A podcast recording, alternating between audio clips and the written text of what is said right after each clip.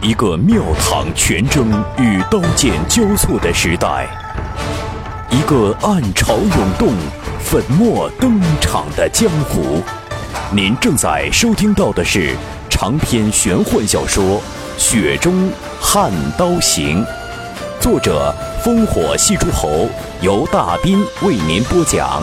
纵横中文网版权所有，喜马拉雅荣誉出品。《雪中悍刀行》第三十七回，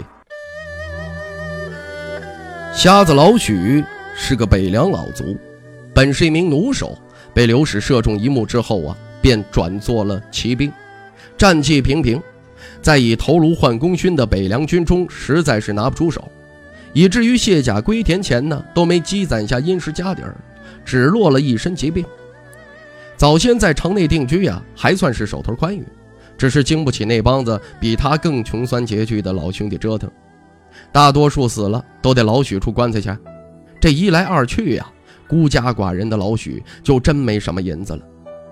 老许啊，是土生土长的辽东锦州人，年幼便孤苦伶仃，跟着大柱国徐骁从锦州打到了辽西，再从辽西入熊海关，转战中原。春秋乱战中，许多跟老许相同时间入伍的老卒，只要能赖着不死，大多呀都做到了参军或者校尉，最不济养老钱都能领到个啊招武副尉的五散官。不敢把脑袋拴在裤腰带上去拼功名，还能赚来官职的，只是豪族子弟而已。老许这种说不上贪生，却绝对怕死的老兵油子。能不被监军啊砍掉脑袋，已经算是万幸了。老许后来只剩下一只眼睛，也瞎了，是上山烧炭不小心给熏坏的，这才成了巷里巷外最终的瞎子老许。最倒霉的呀，是老许啊，瞎了之后，乌逢偏遭连夜雨，船破又遇鹰顶风，不小心再闹事儿，没躲开高粱子弟的一匹骏马的蹄子。又给踩成个瘸子了。那帮携美同行的高粱子弟见到老头在地上打滚，只是放声大笑。瞎子老许本来想咬牙拼命，可当他这瞎摸到地上的扁担，便听到声音说：“那些公子哥是哪位折冲都尉的儿子？是哪位京城啊这个著作郎啊太子洗马的孙子？”老许就扔了扁担，跟孩子一样哭喊起来，一遍遍嚎着：“我早就该死了。”让人是头皮发麻呀，连一些心存怜悯的旁观者都给吓跑了。一个纨绔嫌弃老许聒噪，拔剑就要劈砍下去。北凉民风自古彪悍，便是那些纨绔，双手力气兴许只够解开花魁的腰带，可只要拔得动刀剑，那绝对是说砍便砍。这一点让许多初入北凉的外地纨绔十分不适应。若当时老许头顶那一剑砍下去，便没有今天世子殿下提着绿衣酒的事情了。那时候啊，徐凤年恰巧路过，马匹远比那帮三流纨绔更雄健，气焰自是更嚣张百倍。他本不想掺和这档子破事儿，只是被老许撕心裂肺的一句话给勾住了。老子的腿没被西楚的那帮龟儿子打断。倒是被自己人给弄瘸了，老天爷，你他娘的跟我一样的瞎了眼呐！徐凤年没出声，只是让恶奴冲散了那帮兔崽子。至于跌断了养尊处优公子哥们几条胳膊几条腿儿，世子殿下哪管得着啊？有本事拖家带口上王府找徐骁要银子赔呀！最好你是领着圣旨去。到后来啊，这老许没死。莫名其妙的被人啊抬去啊，这个医治腿病，可那马蹄子前冲刺的冲劲儿，哪是他这一个老家伙的老腿能承受的？算是彻底的断了。在瞎子老许准备坐在河畔小茅屋等死的时候，突然官衙里来人说每月发放他一两银子。老许心惊肉跳的领了半年，才壮着胆子问那位大人。大人说了，说这是北凉军的新规矩，善待老卒。后来老许啊问了一个同样是半死不活的老袍泽，得知这是真事儿，只不过他们都需要去衙门领钱。老许就纳闷了，好人有好报，可咱怎么看他也不是好人呢？年轻那会儿是烧杀抢掠，可没少跟着大柱国干那些损阴德的事儿。老许断了腿，但拄着自制拐杖，还可以是勉强行走。茅屋被衙门那位大官呢吩咐下人修缮过，每年呢还未过冬就会送来一床厚实的棉被。菜园子被老许打理的凑合，一两银子便是一千文。这老许嘴巴不刁，月底闲钱啊还够买点荤酒，小日子过得有滋有味儿。现在的等死可比刚断腿那会儿要惬意百倍了。话说今天呢，老许坐在屋外的木墩子上打瞌睡，就听到有个大嗓门喊着：“老许，老许，喝酒来来来！顺路在河里给你摸了啊两只肥鸭子，那叫一个肥。”瞎子老许精神一振，姓徐那小子来了。这小子是前儿个四五年认识的，据说是爬墙看黄花闺女洗澡被逮着，追杀到河边，就借老许的茅屋躲了躲，算是结下了一段不大不小的香火情。瞎子老许知道徐小子嘴里那个什么兰亭酒庐、小家碧玉的可人儿，虽说看不见，可老许耳朵不错，总能听到一些野汉子无所事事就聚在一起垂涎嘀咕，无外乎说啊那小丫头这些年胸脯又沉淀了几分，小圆脸儿又削尖了几许，美人坯子愈发的明艳出挑了。老许呀，去酒楼买过酒糟，闻到过那妮子身上的香味儿，嗯，还真是好闻呢。都比得上兰亭的招牌青梅酒了。徐小子当年是为了他被人撵着打，不冤枉。咱老许要是个年轻几十岁，哪儿还轮得到徐小子爬墙？给他望风还差不多。我在屋里老地方，给鸭子拔毛，记得别随手丢河里，小心你前脚走，我这边后脚茅屋就让人拆了。老许接过酒壶，闻了闻，知足的笑。这绿蚁比不上兰亭酒炉的青梅，可比酒糟还是要强很多呀。那客人把拧断了脖子的鸭子塞到老许怀中，没好气的说：“这拔毛还得我出手啊？我我我烧水去我。”老许手中有了酒，好说话，拄着拐杖啊，就去给鸭子拔毛。不多时，茅屋那边香气弥漫。老许啃着一根油腻的鸭腿，问道：“徐小子。”该一年多没见了吧？你这家伙不是失踪三年，便是消失一整年，做什么营生啊？听老许的劝，可别伤天害理呀。偷看闺女洗澡什么的还好，反正闺女也不掉块肉。如果耍刀弄枪的，可就不好说了。不说这个，说了你小子估计也不听劝，知道白喝不了你的酒。说说看呢？这次想听什么？老许这岁数也说不了几次，能说多少 就说多少吧。那人啃着鸭肉，笑着说：“说说看，辽东，哎，算起来呀，我祖上那边啊就是锦州。能这般无聊逛荡的，自然就是世子殿下徐凤年了。”这瞎子老许闻听大笑：“嗯。” 锦州我会不熟，整个辽东都是一个德行。别看十个都尉有九个都在跟朝廷喊穷，其实啊一点都不穷，穷的只有我们这些没田的，呃，就只差没造反了。徐凤年皱眉问：“按律不是每个氏族都有四十亩屯田吗？辽东是我朝当之无愧的威地呀。”平原旷野一望千里，难以据守；弃之则北莽长驱直入，北地便无门庭之县。所以辽东安，则中原风尘不动；辽也忧，则天下筋骨互鸣。造反，这些年没听说辽东有丝毫的骚动啊！老许讥笑：“你小子，你小子懂个屁呀！你这文绉绉的东西，老许可听不懂。你呀！”在哪个读书人那儿听来的呀？我只知道我离开辽东的时候，辽东屯卫二十一，辽西只有六位。不说辽西呀，辽东二十一位，一年囤两百万担，有几担是落在我们这些人口袋的？徐小子，你想啊，不说辽东大都督、镇守都督啊，都督同知廉士啊，还有那个指挥教委这些个大人物。便是那些七品八品的官员，都要做些肆意屯军啊、改条渠道的勾当。若不转善水利，把高于屯田都给占了，哪来的银子去孝敬上边啊？大柱国当年坐镇金辽，对两辽人来说那是罕见的幸事。可大柱国一走，谁管他娘士卒死活呀？很多边军本是发配到辽东以罪敌数，呃，要不谁愿意去辽东这苦寒之地过日子？一旦去了，谁当真会以为就有田有粮啊？我是锦州人，都没半分田地，这些个外人就更甭讲了吧。徐凤年轻笑：“这可造不了反，辽东贫苦苦惯了。”只要有半口饭吃啊，就没人也乐意揭竿而起。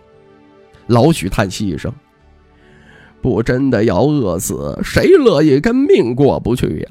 可再这么下去，辽东真难说呀。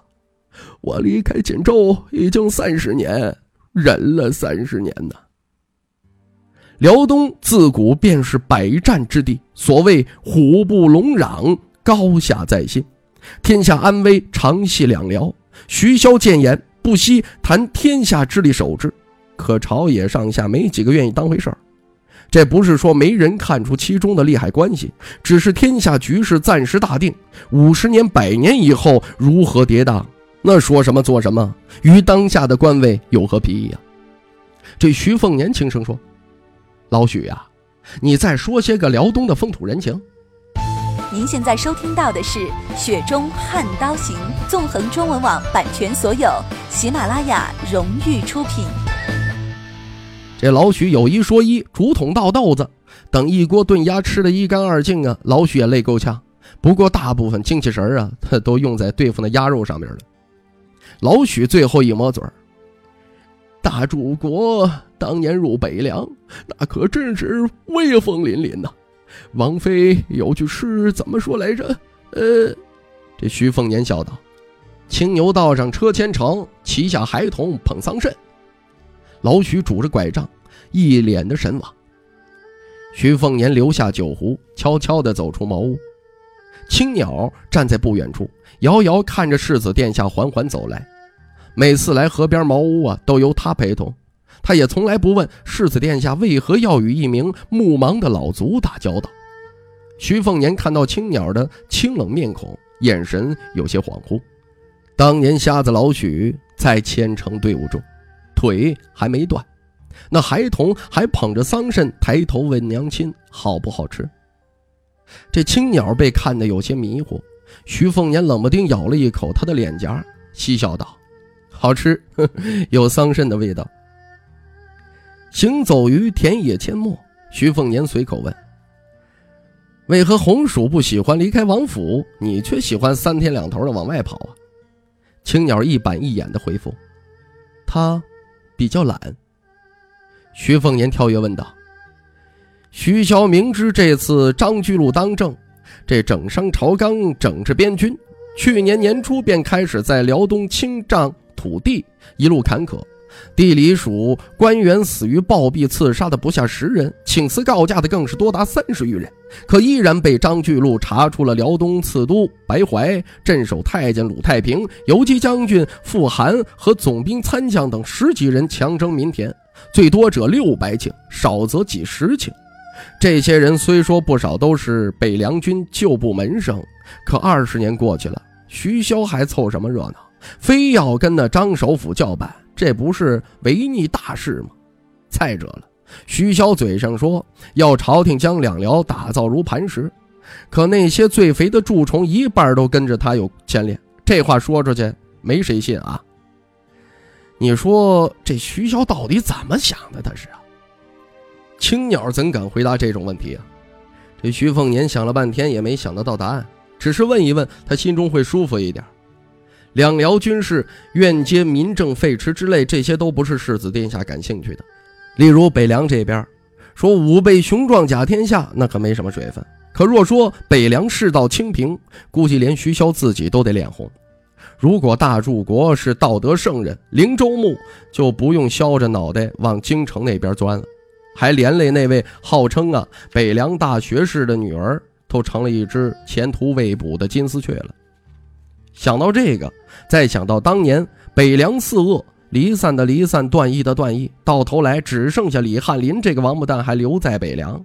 徐凤年就一阵子气闷，他一屁股坐在田野泥土上，黑着脸瓮声瓮气地说：“青鸟啊，帮我找点乐子。”青鸟平淡地吐出三个字：“酱牛肉。”徐凤年起身笑道：“ 还是青鸟懂我啊。”关系实属主仆却不似主仆的二人呢，走了一段路，坐进堂皇锦绣的马车，车身装饰如何还是其次，关键是这两匹五花马本身就价值千金。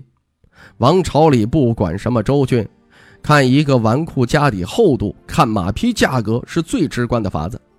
当然呢，也有一些个打肿脸充胖子的憨货。不顾家境，要买一对曹家白鹤这类名马良驹去撑门面。可世子殿下这两匹五花马的大宛倾向却是有价无市，一直啊是甲等贡品。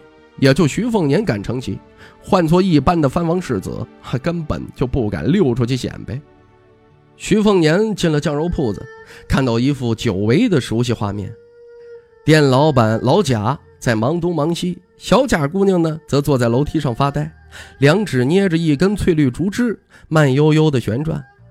老贾呀，很宝贝这个远方来的亲戚闺女，不管店里生意如何啊，都不需要她搭手。想来是膝下无子女的老贾，把她当做了亲生女儿。天下父母心嘛，都一样。这小姑娘名字很有意思，姓贾，名佳佳啊，叫贾佳佳。比这个更有趣的。当然呢，就是他当年呢，他入城时牵着的那只大猫了。可惜啊，这两年都没露面，不知道啊是走失了呀，还是死了。这青鸟啊，去跟掌柜的拿牛肉，自然是拿，哼，这还需要买吗？在北凉啊，世子殿下要什么东西，就从来啊没有买、偷、抢、借这类狗屁说法，都是什么呀？拿。这徐凤年走到楼梯口，笑眯眯地问：“呵呵，姑娘。”大猫呢？没了。要不本世子送你一只，你跟我上王府玩去。这被徐凤年绰号“呵呵姑娘”的豆蔻少女，一直是不谙世事的模样。以前呢，在店里边就敢跟李翰林这种大纨绔瞪眼作对，对世子殿下也是平平淡淡，并无太多畏惧。只是好像今天有些异样，见到徐凤年，下意识挪了挪屁股。大概呀，是上次在巷弄里边啊，看到世子殿下持刀杀人，这段日子显得有些失魂落魄的。以徐凤年谨小慎微的性子，已经让人盯着这边有一些时间了。至于为什么给小贾姑娘昵称“呵呵姑娘”，哎，这是有典故的啊。据说呀，这丫头啊不爱笑，最多就是面无表情的呵呵几声，呵一下表示好笑，呵呵两声表示啊很好笑。呵呵呵呵啊！说连着三声，至今就没人听说过啊。这个跟说是女神说那呵呵就是不搭理你，这是完全两码事儿。